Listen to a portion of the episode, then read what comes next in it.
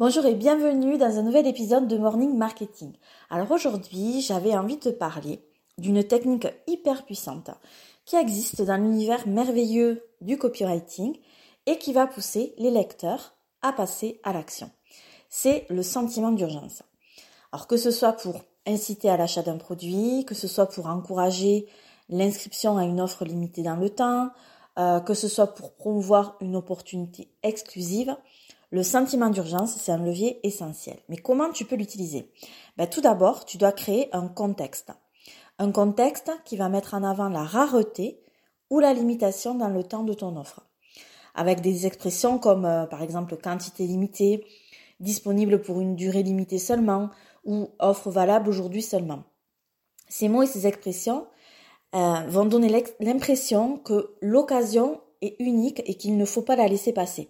Qu'est-ce que tu peux faire d'autre? Ben, Tout d'abord, inclure un compte à rebours visuel sur ta page de vente ou ton email.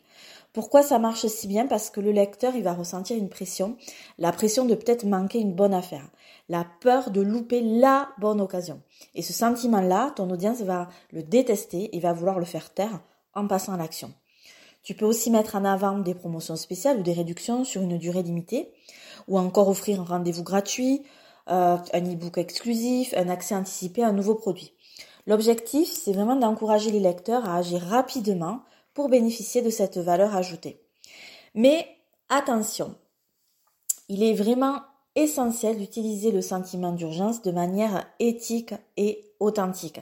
Ça veut dire quoi? Qu'il faut savoir doser, comme dirait ma fille.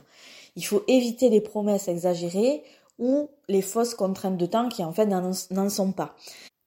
Si tu pars dans, ces travers, euh, ça va juste nuire à ta crédibilité et euh, à la confiance euh, des lecteurs.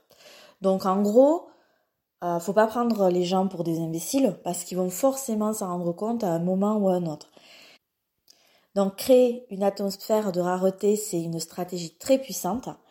ne la gâche pas en étant trop gourmand.